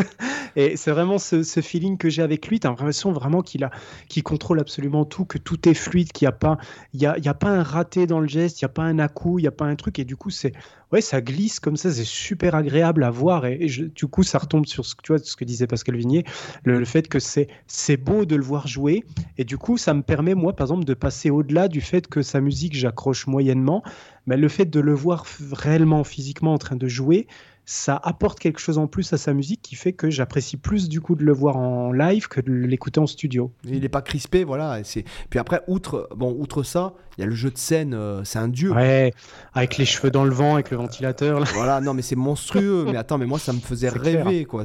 franchement, mm. et, c'est monstrueux. Puis puis euh, quand quand il fait des trucs qui servent bah, d'un point de vue musical. C'est très musical aussi, par contre. Son phrasé est extra. en fait, tu vois, c'est le genre de guitariste. Alors, ça peut paraître bizarre, euh, parce que j'ai énormément de, de, trucs positifs à dire sur lui, alors que pourtant, je viens de dire avant que j'apprécie pas forcément sa musique. Mais là, mais là je trouve que c'est un, des guitaristes qui a un phrasé qui est le le plus musical. J'ai jamais eu l'impression que vraiment quand il jouait des trucs, c'était pour faire le show, pour euh, balancer de la technique. je trouve que c'est très raffiné en fait. Et notamment, tu, peux, tu, peux, écouter euh, ces, vlogs là euh, sur YouTube, mhm. Alien Guitar Secrets, et tu vas voir que quand il parle de ça, justement, il parle des points de culminants. Bah, justement, il cite Alan Allsworth. Il dit Alan Allsworth, c'est la seule personne qui, quand il finit son solo, en fait, il, il est fini et puis ça rend bien. Il dit sinon, si jamais il n'y a pas une histoire dans le solo, euh, euh, un point culminant et puis après une retombée. Euh, mm. Voilà, lui il parle de ça. Enfin, tu, tu verras, c'est mm. ils sont, il y en a que 9 je crois de, de vlogs. Il a fait ça pendant la, le lockdown. Et donc, c'est vraiment intéressant de, de l'entendre parler, même de publication, puisqu'il a, il a créé un label de guitariste avec je sais pas combien de, de centaines d'artistes dessus qui s'appelle Faven Nation. Euh, donc bon, enfin c'est bon, en plus c'est le businessman, c'est mmh, euh, clair. Et je pense c'est bête ce que je vais dire, mais je, il est avec Paya depuis euh, mmh. depuis le début, ouais, ouais. depuis le début. Et en fait, je suis sûr et certain que le fait d'avoir une femme comme ça, une femme forte et une femme qui le pousse, mmh. une femme, ça l'a, ça l'a aidé. Tu, tu, verras notamment, il y a des vidéos où ils enregistrent Passion and Warfare, parce que Passion and Warfare, tu sens qu'il sort de chez Zappa, euh, tu sens mm. qu'il y a le guitar hero qui vient en fait de, de, ce qu'il a fait chez David Lee Roth euh, et euh, Alcatraz, tout ça, puisqu'il a remplacé Malmsteen en fait, je crois. Ça, je sais pas. alors, voilà, soit il l'a remplacé, soit il l'a précédé. Donc, je ne mm. sais pas exactement. Et tu sens vraiment la fusion dans Passion and Warfare entre le gars qui, qui est frais de, de sortir de Zappa euh, d'ailleurs, tu le sens dans le phrasé, tu le sens dans le son, euh, tu le sens dans la composition, dans la complexité de la composition. Parce que si vraiment, par exemple, je sais que tu as écouté Tear for Fears, puisque j'en ai parlé la dernière fois au niveau de l'arrangement, de la composition, de la production. Euh, quand tu écoutes Passion and Warfare, par exemple, si tu mets le casque, et si tu n'écoutes pas ce qui est en premier plan, mais tout ce qui est secondaire, mais c'est tellement monstrueux. Il doit y avoir des fois 20 pistes de gratte peut-être sur, sur les morceaux. Quoi. C'est. Euh, Après, euh, Steve Vai avait quand même une très bonne oreille. je me souviens que euh, chez Zappa, je crois qu'à la, base, il est arrivé chez Zappa parce que il, repiquait tout, il retranscrivait absolument tout ce que Zappa jouait. Et je crois qu'il avait été repéré comme ça. Il avait envoyé à Zappa une, une transcription qu'il avait fait d'un morceau, je crois. la Black Page. Un, truc ultra dur. Ouais, c'est la Black Page. Donc c'est en fait c'est un morceau pour l'histoire. C'est euh, euh, la Black Page, c'est un morceau qui était dédié à, Thierry, à Terry Bozio, qui était le batteur de, Zappa, donc qui a été le batteur de Steve Vai sur uniquement l'album euh, Sex and Religion. Hein, il n'a pas fait la tournée. Donc Terry Bozio, c'est un batteur monstrueux qui a aussi une bah, qui on parlait de méditation, qui a une conception très très très très philosophique de la batterie, de la musique, qui est un mec qui médite beaucoup. Et donc Frank Zappa lui a écrit un morceau qui s'appelait The Black Page, en pensant que ça serait impossible à jouer. Et Terry mm. Bozio l'a joué. Et en fait, Steve Vai a envoyé une cassette d'une autre transcription de guitare de la Black Page, en fait. Mm. Et après, euh, quand tu prends les albums de Zappa, puisque j'en ai une dizaine d'albums de Zappa, hein, je suis pas un grand, grand, grand fan de Zappa, mais j'en ai quand même pas mal, puisque c'est quand même de la musique euh, tellement riche et tellement intéressante à écouter. Et euh, dans, dans, les crédits, il marquait Steve Vai Impossible Guitar Parts. voilà. Excellent. Il a plus ou moins pris parce que en fait à la guitare, il, euh, Steve Vai était capable de jouer ce que lui n'arrivait pas à jouer. Steve Vai a fait Berkeley aussi. Voilà, ça a été l'élève de Satriani euh, quand ils ont quand il a commencé et il a fait Berkeley. Ils avaient quasiment le même âge en plus, à quelques années près. Hein, il me semble. Ils sont proches en année, euh, Satriani ah, je, je sais pas, je sais pas du tout. Mais Satriani me plaît moins. Voilà, je sais que j'aime beaucoup les morceaux instrumentaux. Là, j'ai justement, je sais plus pourquoi on en avait parlé. J'ai réécouté Flying in a Blue Dream. Euh, et en fait, putain, quand il se met à chanter, euh, je, comprends même. Là-dessus, je te rejoins. Je comprends pas qu'un musicien, mais, non, mais au niveau de tout, la voix, le groove, la justesse, c'est faux, mm. euh, c'est putain, c'est affreux quoi. C'est pas, c'est pas dans le groove en plus quoi. Et la mélodie est tellement pauvre, alors que je, comprends pas qu'un mec qui a ce niveau-là musical et connaissance musicale, quand il entend ça, il se dit pas non, mais franchement, ça va me porter préjudice de faire ça quoi. Bah, heureusement, il l'a pas fait sur beaucoup de morceaux quand même. Ah ouais, bah si quand même, parce que moi je l'ai mis en courant l'album. Euh, mhm. Putain, j'ai changé au bout de la balade, là, I Believe, là, putain, j'ai carrément, j'ai dit, oh non, ça m'a irrité le poil, quoi. non, ça m'a hérissé le poil, excusez-moi. Alors quand tu cours et que t'as les poils du cul qui s'hérissent, je te raconte pas, quoi. C'est vraiment pas très confortable, quoi. Mais euh, ce que je veux dire, c'est que, ouais, non, il... et alors que bon, Steve Vai, quand il chante, c'est quand même euh, intéressant aussi, quoi. Hmm. Après, euh, j'ai tendance à trouver globalement que Steve Vai est meilleur que Satriani, même si je préfère Satriani, tu vois, en termes de composition. Oh, c'est bizarre, en, termes de guitare, je, je, trouve Steve Vai plus accompli. En termes de, de composition, je trouve Satriani plus accompli. Et je préfère écouter Satriani. C'est bizarre, tu vois, je, trouve pas forcément. Euh, euh, je, je, le trouve pas forcément plus accompli, quoi. Tu vois? Steve Vai? Euh, je, je, je, pense que je dirais qu'il est peut-être plus affirmé dans son, dans son style. mais pas forcément plus accompli parce que Satriani, je trouve que quand même c'est un mec qui joue super, qui connaît très très bien le, le langage du blues aussi, qui a son propre langage, qui a des thèmes bon qui sont des fois un peu cucu, un peu rose bonbon, je mm. dirais. Je suis d'accord avec ça. Euh, quand bah, tu prends Summer Song, bon, c'est tellement, euh, c'est tellement rose bonbon, quoi. Mais en même temps, côté de, la, de, la, personnalité, j'ai tendance à reconnaître plus facilement Steve Vai que Satriani, tu vois, bizarrement. Euh, je trouve qu'il a une patte plus, plus, ouais, plus une personnalité. C'est pour ça que je parlais tout à l'heure du phrasé, tu vois, de Steve Vai, que je trouve que c'est très raffiné. Je trouve que de ce point de vue-là, malgré tout, il est, c'est plus raffiné que Satriani.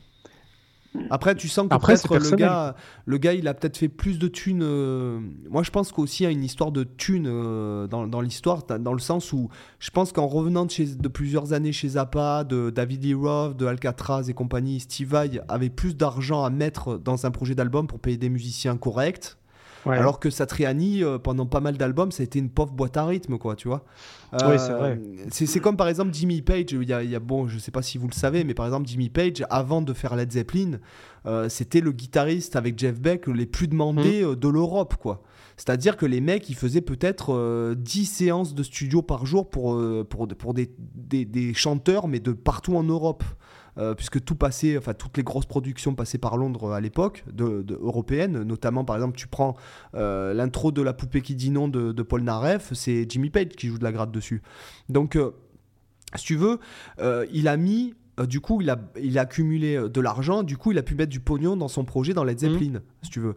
Donc, c'est pour ça que c'est beaucoup plus recherché, c'est pour ça que c'est beaucoup mieux produit, parce que le temps à cette époque-là en studio coûte très cher.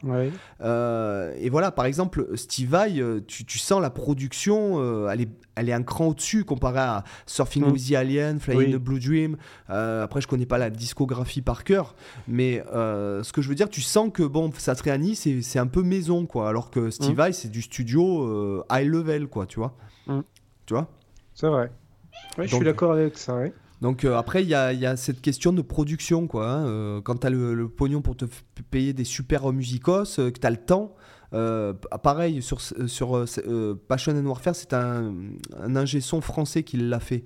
Euh, qui a accompagné Steve Vai sur, le, sur la prod. Donc euh, c'est, il s'appelle Pascal, mais je me, je, excusez-moi, je ne hmm. me souviens plus du. Je vais le nommer quand même, je vais regarder parce que je trouve que c'est un peu indécent de, de, citer une personne euh, qui, a, qui, a, contribué à un tel album sans citer son nom.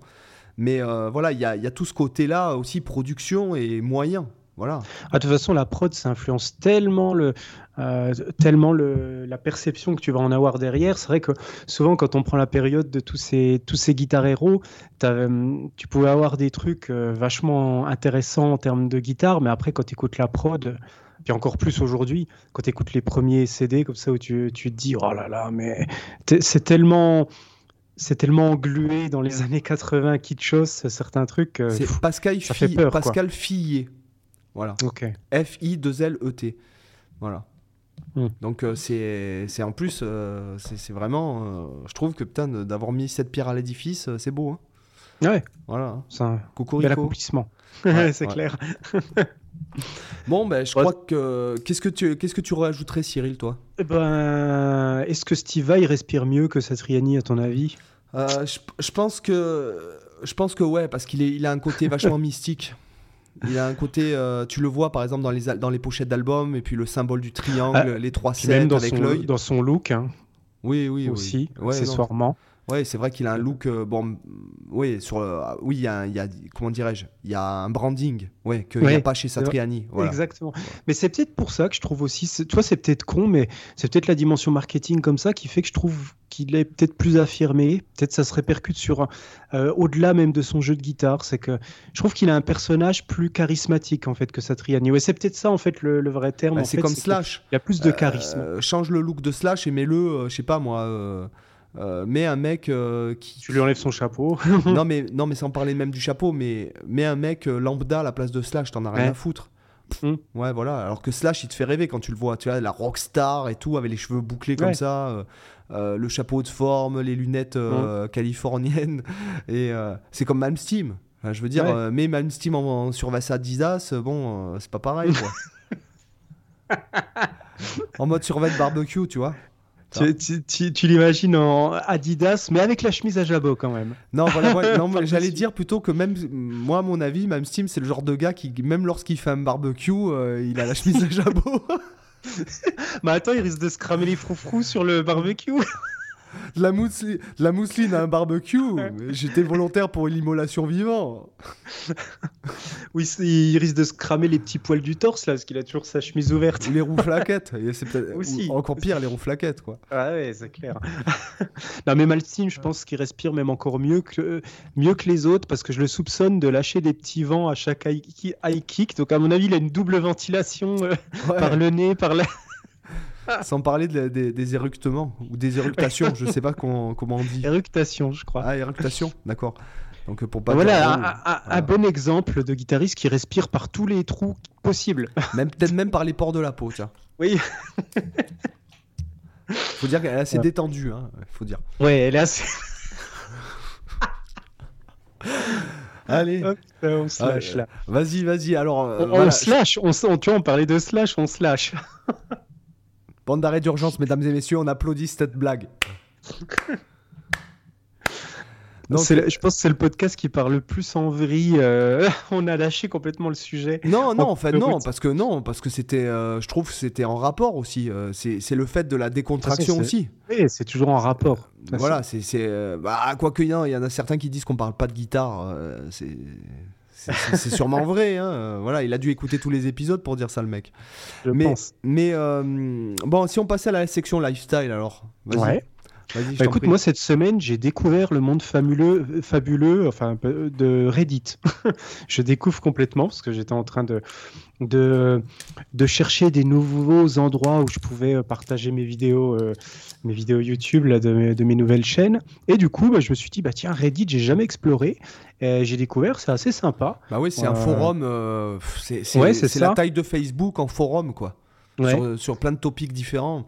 Après, ça. Euh, moi je bon après moi j'évite, euh, j'ai pas en fait j'ai pas le temps, j'ai pas le temps de, de me foutre sur euh, des nouveaux des nouveaux comment dirais-je bouffeur de temps, on va dire. Voilà, je sais que je suis sorti de Facebook, enfin, je suis plus du tout sur Facebook. du moins, j'utilise une application tierce pour publier sur Facebook, mais non, pour, pour plus à me connecter à Facebook. Mhm. Mais euh, je sais que Reddit, ouais, c'est très intéressant. D'ailleurs, souvent, quand tu tapes un sujet, quelque chose que tu cherches, tu tombes sur un topic Reddit. C'est ça. Voilà. Exactement. Non, puis euh, après, euh, j'y passe pas non plus. tu sais, j'y vais juste surtout pour, pour partager voilà, des, mes, mes contenus, etc. Mais, mais voilà, ouais, petite découverte cette semaine. Puis ma deuxième découverte, c'est que je suis en train d'écouter le nouveau morceau de Mesuga parce qu'ils ont partagé un, nouveau morceau, je euh, je sais plus comment il s'appelle, Aïe quelque chose. Euh, j'ai écouté ça, ça pourrait, euh, parce que ah oui c'est Abyssmal Eyes, donc j'ai écouté ça hier. Ah, bon, c'est du Mesuga classique. Hein. Moi, j'adore Mesuga, c'est un de mes groupes préférés. Donc, je retrouve à peu près ce qu'ils font habituellement, parce que là, ils sortent un nouvel album, Immutable. Donc, euh, donc je vais essayer de découvrir un petit peu ça. Donc j'ai écouté ce premier.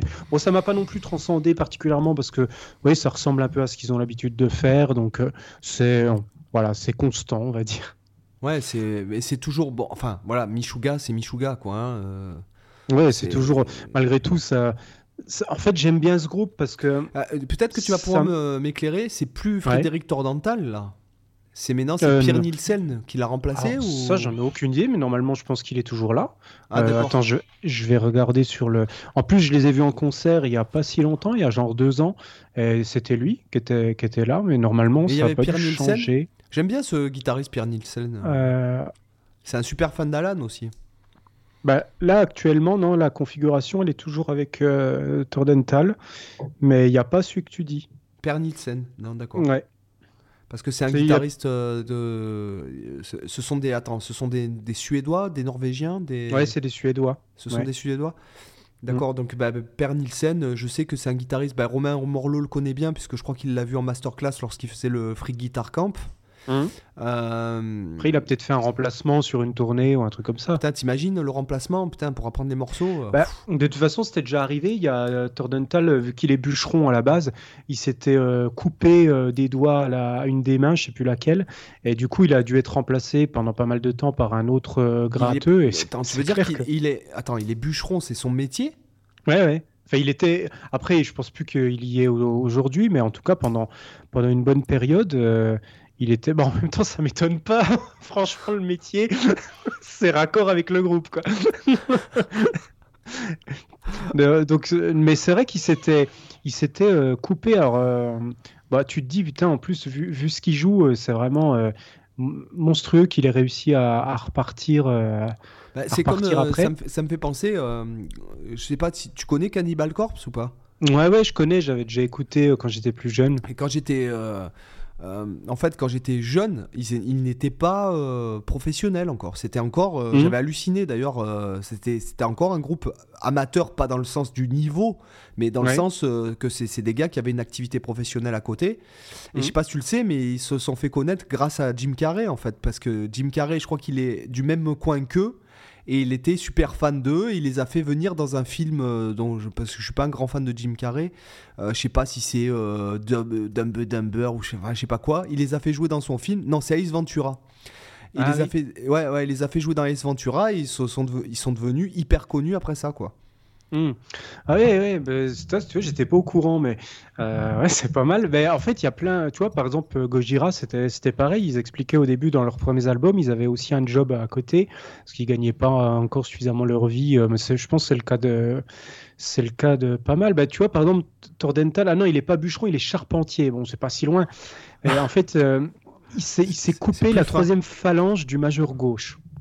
Ah ouais, d'accord, quand même, le truc chiant. Donc, ouais, donc, euh, et, après, c'est l'autre guitariste qui, je crois, qui, a eu aussi un truc comme ça. Qu'est-ce que c'était? Ah non, c'est le bassiste qui a eu des problèmes à l'oreille interne. Bon, en tout cas, ils ont, voilà, lui notamment, voilà, se couper une, phalange, surtout quand tu joues du Mesuga, euh, ça n'a pas, à la limite, si tu jouais du Kyo, ça va, mais du Mesuga, là, t'es un peu emmerdé. Du quoi, tu dis? Du Kyo. Kyo. C'est le groupe français, euh, vous qui fait de la, de la, de la pop molasson là je sais pas trop comment ah non j'ai pas non j'ai pas l'honneur de connaître leur œuvre. Bah, tu perds rien t'inquiète c'est pas très important. D'accord. Donc euh, en tout cas moi j'avais vu mes Mesuga en concert. Euh, ils étaient venus euh, de pas très loin de chez moi à 10 minutes de chez moi. Donc j'avais été les voir et franchement en plus j'étais à, à genre bah, c'était une petite salle, donc tu vois, ils étaient sur la scène, il n'y avait même pas de fosse. J'étais au deuxième rang juste derrière, euh, j'étais quasiment devant, quoi. Donc tu, les avais quasiment devant les yeux, et j'étais mais bloqué sur, euh, sur leur performance, quoi. En plus, ils ont joué Bleed, le morceau le plus difficile de, leur discographie. c'est dans Destroy Heroes Improv, non? C'est ça? Ou c'est dans Chaos Sphere Non, je crois que c'est. Ah, non, je crois pas que c'est dans Chaos Sphere. Euh, je sais plus, c'est pas dans No Things. Je crois que c'est dans Hobson il me semble. D'accord. Euh, il me semble que c'est dans Hobson, je peux te dire ça. Ouais, c'est dans Hobson, c'est le troisième morceau de Hobson.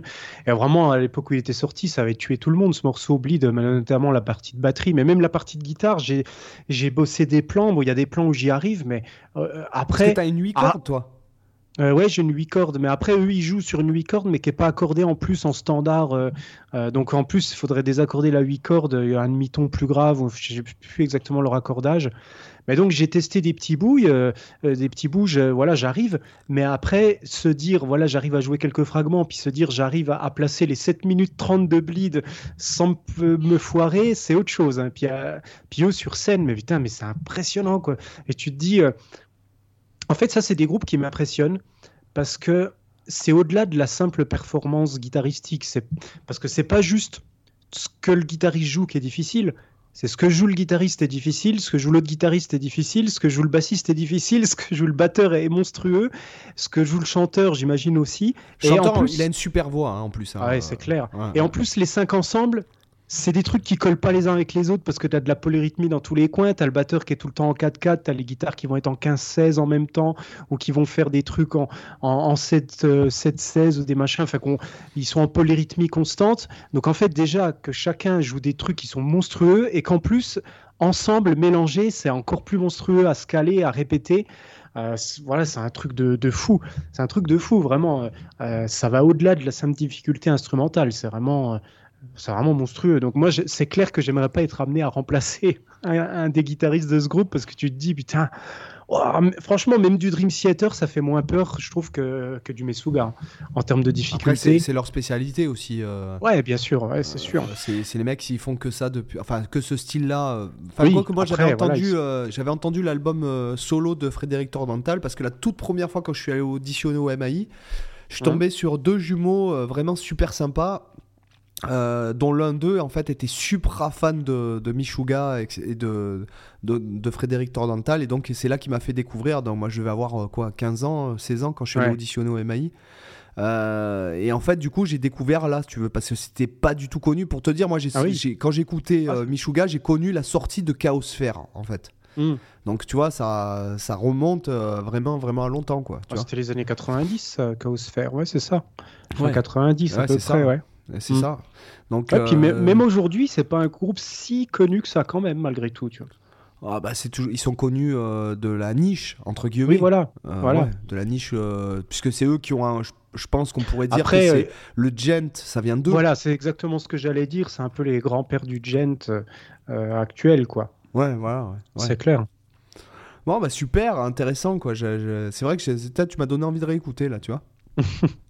Bah écoute, moi, bah, comme je le disais, euh, section lifestyle, c'est euh, ouais, méditation à gogo. Là, je suis content. Ça, bon, ça fait à peu près 90 jours que je médite tous les jours. Et donc, euh, bon, je, ne, je ne saurais vous conseiller que de, de, de faire, d'essayer. Enfin, en tout cas, c'est pas quelque chose qui a été naturel pour moi, c'est quelque chose qui, que j'ai mis du temps. Euh, en fait, au début, je méditais à coup de 5 minutes et ça me semblait être une éternité. Ouais. Et maintenant, j'arrive à méditer euh, plus de 30 minutes euh, et j'ai l'impression que c'est une minute. quoi. Donc, c'est vraiment. Ouais, t'as gagné en endurance mentale, en fait. voilà, c'est ça. Et puis en plus, je me suis acheté, moi, j'ai fait les choses bien, je me suis acheté le coussin de méditation sur Amazon. Oh. tu vois, j'ai vraiment. Pour vraiment. Le petit bol tibétain, là. C'est ça, ouais, c'est ça. Mais euh, honnêtement, c'est vraiment, euh, voilà, c'est quelque chose dont j'ai tiré vraiment les bénéfices euh, en se forçant un peu. Je dirais que tu, commences à sentir des bénéfices au bout de 10 jours, vraiment, mmh. tous les jours. Mmh. et puis sinon, bah, réécoute de Steve Vai, donc, mais vraiment de, des albums, voilà, de ceux qui ont, enfin, de ceux qui ont plus ou moins fait l'homme que je suis aujourd'hui. Donc c'est Passion and Warfare, Sex and Religion avec Devin Townsend qui, qui est monstrueux sur cet album. Euh, T'as Stevens à la basse, euh, notamment qui a des super albums euh, solo. Je vous invite à les écouter. Avait Boom, euh, son premier album solo avec Al Pitrelli, qui est le guitariste studio. il était dans pas Magellan, comment il s'appelait Savatage. Savatage, Alice Cooper, enfin bon bref, après t'as Stevie Salas, t'as des super guitaristes de studio comme ça dans cet album qui s'appelle, donc je le redis, Boom de TM Stevens, le bassiste, et après Terry Bozio, batteur, après, euh, bon, bah, euh, Alien Love Secrets qui est monstrueux avec Thunder Surrender. Il euh, y a aussi Bad Horsey, il y a aussi The Boy from Seattle. Enfin, bon, bref, il y a des super morceaux dans, ce. C'est un petit album. Et mhm. Fire Garden, avec Fire Garden, notamment Fire Garden Suite. Où en fait il y a le, duo piano-guitare au milieu là, putain c'est une tuerie, et puis après tu enchaînes sur Taurus Bulba, enfin c'est... Enfin voilà, je ne saurais que vous conseiller d'aller réécouter Steve Vai, tellement c'est monstrueux quoi, c'est monstrueux quoi, voilà. Bah, tu sais quoi, je vais réécouter un peu de Steve Vai cette semaine pour voir, parce que ça fait... honnêtement, ça doit faire 10 ans que j'ai pas écouté un morceau de Steve Vai. Euh, à part les derniers qu'il avait publiés sur Facebook. Donc, euh, du coup, tu vois, la discussion qu'on a eue cette semaine, puis ce que tu me dis là, bah, ça me donne envie de, me refaire un jugement pour voir si ça a évolué éventuellement, parce qu'on ne sait jamais. Peut-être que maintenant, je vais accrocher plus avec un peu plus d'expérience, de maturité. Je vais, je vais réécouter. il y a des fois, il y a des trucs, euh, comme, je, comme je disais tout à l'heure, moi par exemple, John McLaughlin, j'ai jamais aimé, sauf mhm. Shakti, mais en fait, Shakti, j'écoutais pas vraiment la guitare, j'écoutais, moi, c'est Bon, moi j'adore les, trucs indiens, la musique indienne, euh, le, et la philosophie derrière la musique indienne. Donc je sais mhm. pas si vous le savez, mais bon, eux ils prennent, eux ils jouent pas de la musique euh, comme nous on ferait, c'est-à-dire qu'eux ils jouent déjà, enfin peut-être moins maintenant, mais c'est par caste. Mais dans la tradition, on voilà, va dire. Si ton père euh, est joueur de tabla, bon, tu seras joueur de tabla. Si ton père mhm. est tailleur, tu seras tailleur. Si ton père, il est, voilà, donc il y a cette, je sais pas dans quelle mesure aujourd'hui c'est comme ça. Et euh, l'apprentissage oral, enfin la, philosophie derrière la musique indienne m'interpelle beaucoup et notamment j'adore la sonorité du tabla et dans mes morceaux, euh, même mm. euh, chill up et tout, j'en fous quand même souvent. Enfin du moins pas que du tabla mais aussi des, du dol et tout ça. ce sont des percussions indiennes. Et euh, le ganache et compagnie, enfin je, je sais pas exactement comment ça se prononce, mais euh, voilà, il y a plein de petites percussions indiennes qui, qui, dont les sonorités sont hyper intéressantes. Mmh. Euh, et quand j'étais adolescent, j'aimais pas, enfin putain, les chorus sur Friday Night San Francisco, le guitare trio. D'ailleurs, je suis né le jour de cet album. Je suis né le jour où c'est enregistré. ça a été enregistré le vendredi 5 décembre 1980. Euh, le Guitar Trio, le premier album. Euh, et c'est vrai que les chorus de McLaughlin, je les, aimais moins, par exemple, que ceux d'Aldi Meola ou de Paco de Lucia. Et, euh, et je sais pas, depuis. Euh, alors, c'est peut-être euh, Joe Ellipse. Joe Ellipse, c'est un mec que j'avais rencontré sur Facebook qui, qui, me disait Ouais, mais McLaughlin, McLaughlin, McLaughlin. Et en fait, à force, j'ai réécouté. C'est vrai qu'aujourd'hui, quand je réécoute, ouais, c'est vrai que j'aime bien. Voilà, j'aime beaucoup mm. plus que avant, quoi. Voilà. Ouais, ben, après, c'est normal. Il y a des trucs que tu vas aimer à une période que tu n'aimais pas avant, et inversement, il y a des trucs que tu aimais avant, que après, tu, te dis Putain, pourquoi j'aimais ça, cette période Voilà. On évolue, heureusement. Ouais, et puis il y, y, a des choses qui, changent, qui sont immuables. Hein. Euh, on va pas parler ah de, certains groupes, euh, de certains groupes qu'on connaît bien, notre Private Joke. Euh, voilà, le groupe Constat l'amiable, par exemple, moi, ça. et le, le, groupe Répondeur, Constat l'amiable, tu vois. C'est, moi, il y, a des choses, ça change pas, quoi. Ça m'horripile toujours autant de, quand j'avais 5 ans qu'aujourd'hui, quoi, à 41. C'est un autre monde. Voilà, tout, tout à fait, quoi. Voilà. Mais c'est pas de la bombe, hein. il, faut, faut, faut, dire ce qui est. Ah, je pense qu'on termine en, beauté ce, ce, podcast. Voilà, en apologie. Mais attention, je dis pas que c'est pas bien. Je dis que moi, voilà, ça me plaît pas. Voilà. Donc, euh, je, je, je, pense qu'on va couper ce passage.